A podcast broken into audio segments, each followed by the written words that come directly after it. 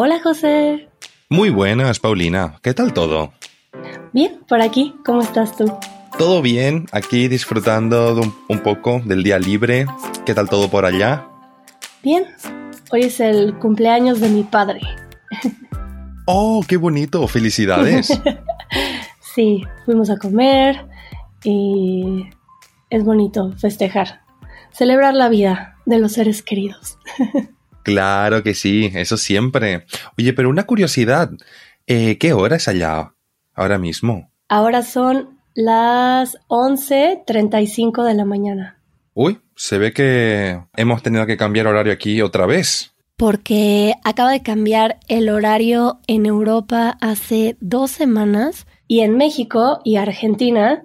Digo Argentina porque está Agustín en Argentina y tenemos que revisar horarios con él. Eh, ya no se cambia el horario. Entonces ahora, en vez de tener ocho horas de diferencia con ustedes, tengo siete. Oh, ya ves, ya ves. Es que aquí ya lo he comenzado a notar con, las horas del sol, porque ahora estamos bastante oscuritos, ¿eh? Y por aquí son las 6 y 36 de la tarde. ¡Guau! es temprano y ya está oscuro. Bastante, la verdad. Te diría que eh, los primeros días siento como, como si fueran las 9, 10 de la noche, y en realidad apenas son las 6.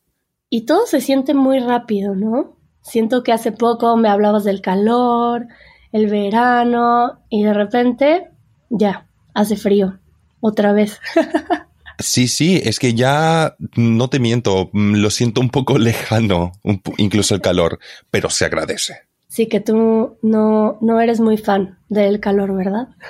Disfruto del clima, el problema es cuando el calor es sofocante, pero cambiemos de tema que finalmente estamos bastante fresquitos y se agradece. Eh, ¿Y por qué se cambia el horario, José? Pues es una muy buena pregunta, Paulina. Es una pregunta que, la verdad, no me había hecho hasta hace muy poco. Creo que todos nada más cambiábamos la hora y nos informamos para no perder juntas, pero yo tampoco me había preguntado por qué realmente, cuándo comenzó y cuál es la historia de este cambio de horario de invierno, horario de verano. Cuéntanos un poco, José. Pues mira, mi experiencia eh, comienza principalmente, bueno, en Bolivia no cambiamos nunca el horario. Eh, para mí era una hora y ya está. Nunca existía, nunca existió para mí ese concepto. Y cuando llegué a mm. España, de broma, decía, ah, que se puede manipular el tiempo, que podemos aumentar una hora o quitar una hora. La verdad es que no lo entendía, pero simplemente eh, lo aceptaba, principalmente por los beneficios que te daba, entre comillas, porque más de una vez pasaba que eh, eh, la noche del cambio de horario, pues cuando pasamos del horario de, verano al horario de invierno, pues se agregaba una hora más a la noche. Entonces la noche era un poco más larga. Entonces te daba tiempo, pues, para, si, si estabas con amigos, pasar una hora más con ellos. Y estaba bastante. O si querías dormir una hora más, que también siempre es bienvenido. Yo sí lo viví cuando era pequeña. En México sí se cambiaba, no desde que era bebé. Bueno, pasaremos después a la historia de, de España, la historia de México con el cambio de horario, pero todo esto comenzó en Alemania, ¿cierto? Más adelante vamos a hablar un poquito acerca de la historia de España, la historia de México, pero en general todo esto comenzó en Alemania, fue una idea de Alemania a raíz de la guerra con el objetivo de ahorrar energía, aprovechando una hora más de luz solar. Pues sí, precisamente fue algo así. Eh, en España se quiere comenzar a fijar la hora a, eso a principios del siglo XX, ¿no? Pero, como vos decís, en 1940 pues Franco decide eh, adoptar el horario que había impuesto eh, la Alemania de Hitler a sus territorios ocupados y a Alemania en ese momento. Y técnicamente ese horario, pues por, eh, geográficamente hablando, no nos correspondía. Porque los horarios se rigen a partir de los meridianos de la Tierra, ¿cierto? Entonces no les corresponde eh, porque están en otro meridiano, Alemania y España. Precisamente, técnicamente, ah, por lo que yo he estado leyendo y tal, se ve que España debería compartir eh, la misma hora que con Reino Unido y con Portugal, que además de otros países, de hecho, eh, porque técnicamente, si lo vemos, vemos que el Reino Unido y Portugal son una hora menos que en España. Y bueno, cuando acabó la guerra, a la Segunda Guerra Mundial, pues muchos territorios decidieron volver a los horarios que les correspondía.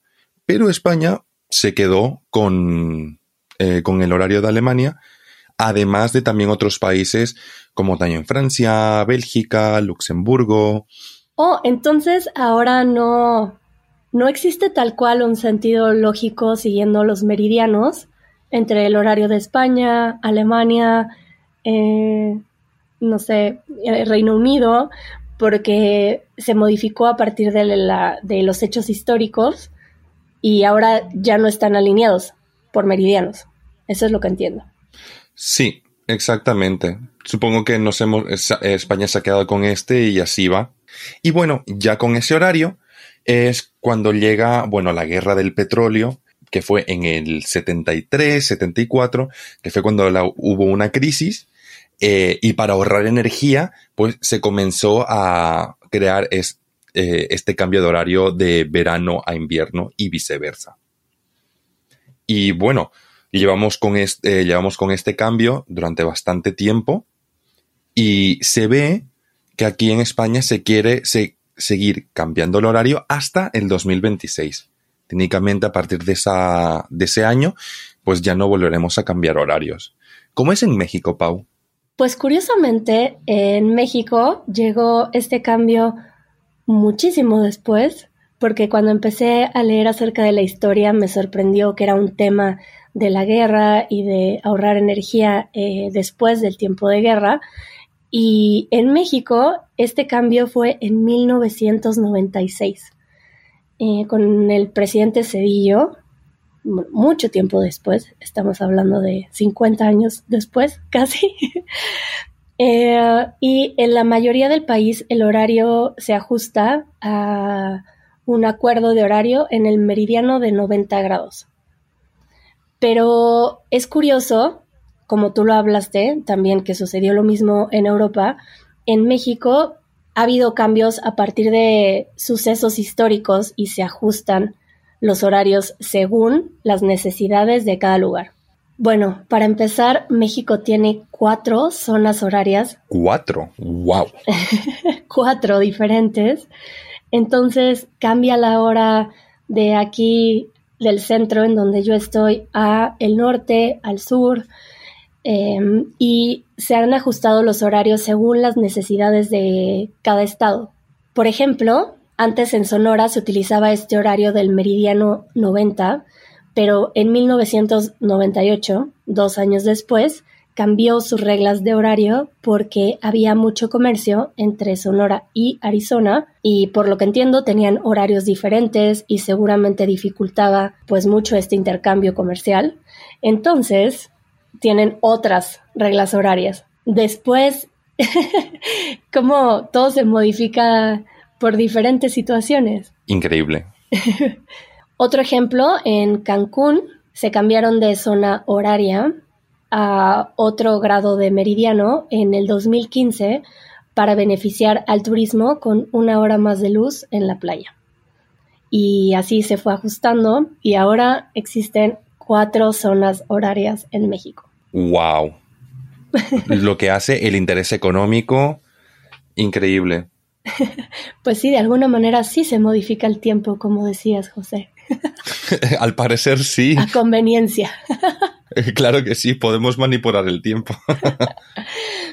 Pero ahora es muy reciente que dejamos de cambiar el horario en México a partir del el año pasado, hace exactamente un año. En octubre del 2022 fue la última vez que movimos el horario eh, y ahora entonces nosotros nos quedamos sin ajustar eh, ni horario de verano ni horario de invierno, nos quedamos con el mismo horario todo el año.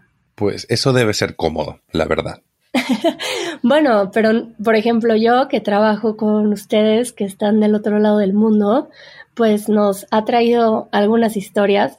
Por ejemplo, la semana pasada que tuvimos que hacer eh, unos ajustes con los horarios de las sesiones de conversación porque cambió el horario en España, pero en Estados Unidos no había cambiado y decidimos mantener el horario como estaba en México y en Estados Unidos todavía sin moverse. Y esto hizo que Cleuta, que ella viene a todas las sesiones de conversación, llegara cuando nos estábamos despidiendo. Eh, y bueno, saludos a Cleuta, por cierto. Y con esto les recuerdo que tenemos sesiones de conversación todos los días. Si quieren practicar hablar español en un espacio seguro, en donde practicas con gente que está aprendiendo como tú. Por lo tanto, tenemos la paciencia y ahí aprendemos vocabulario nuevo y mm, siempre hay un miembro del equipo guiando estas sesiones. Eh, la verdad es que nos divertimos mucho y son espacios de compartir muy bonito mientras practican español. Eh, y esto lo pueden obtener si tienen la membresía de Daily Conversations. Eh, y bueno, saludos también a todos los que participan en las sesiones que hacen un rato tan agradable, ¿verdad, José? Y súper divertido. Yo siempre acabo riendo. Eh, qué lindo.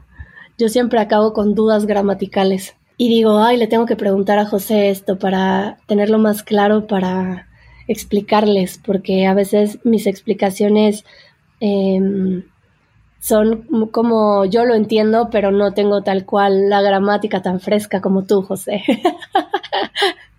a veces aprovechan y me preguntan y alguna que otra vez el chat se llena de palabritas que van saliendo.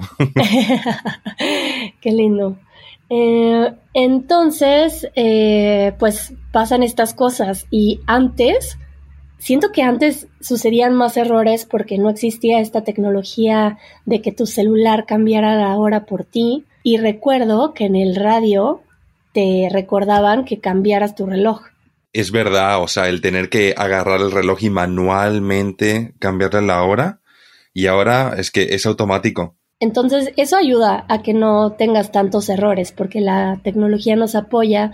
Por ejemplo, ahora que en Discord ponemos los eventos en un horario. Si alguien está en Irlanda y ve los eventos, se ajusta a su zona horaria y ya no hay confusiones. Y eso facilita que las citas no tengan estos errores, pero antes creo que sucedían más. Hmm, es verdad. Ahora cuando ya todo está tan automatizado, pues es bastante más cómodo. Sí, yo me acuerdo que siempre se sabía que el día después del cambio de horario algo iba a pasar, la gente iba a llegar tarde o temprano, o se iban a tardar dos días en entender qué estaba pasando. y era un poco caótica esta transición, por lo menos en México. y qué divertido. Es lo que te digo, en Bolivia como yo, que yo recuerde, no había cambio de horario. Entonces, siempre era la misma hora. Yo sí me acuerdo, por ejemplo, notar la diferencia en que había un horario en donde yo llegaba a la escuela de noche y había otro horario en donde llegaba de día. Y se, pues era muy notable este cambio. Y si me acuerdo de haberlo vivido, pues yo tenía siete años cuando se hizo el cambio de horario. Entonces, desde que nací a los siete no me tocó, pero a partir de los siete sí, sí me tocó el cambio de horario hasta ahora. Yo como ya, ya me he acostumbrado, entonces nada. Ya lo tienes muy integrado. Sí, pero no te negaré que mm, si a partir de 2026 dejamos de cambiar el horario, pues la verdad, un poco más cómodo todavía. que también está bien. que también está bien. Te vuelves a ajustar. y ya está. Oh. Pues gracias José por sacar esta reflexión porque yo no me había puesto a pensar tanto acerca del cambio de horario y me pareció interesante conocer un poquito de la historia y seguramente para todos ustedes en su país existe otra historia. Eh, no sé cómo haya sido el cambio de horario. También recuerden que nos pueden dejar mensajes de voz en easyspanish.fm. Hay ahí un botón con un micrófono y ahí pueden hablar con nosotros, dejar sus comentarios y nos encantará escucharlos y por el momento nos despedimos entonces. Nos vemos, Paulina. Adiós.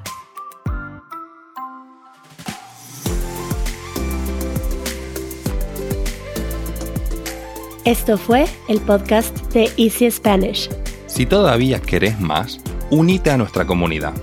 Nuestros miembros reciben una transcripción interactiva, el vocabulario más importante de cada minuto directamente en la portada del podcast y un after show después de cada episodio.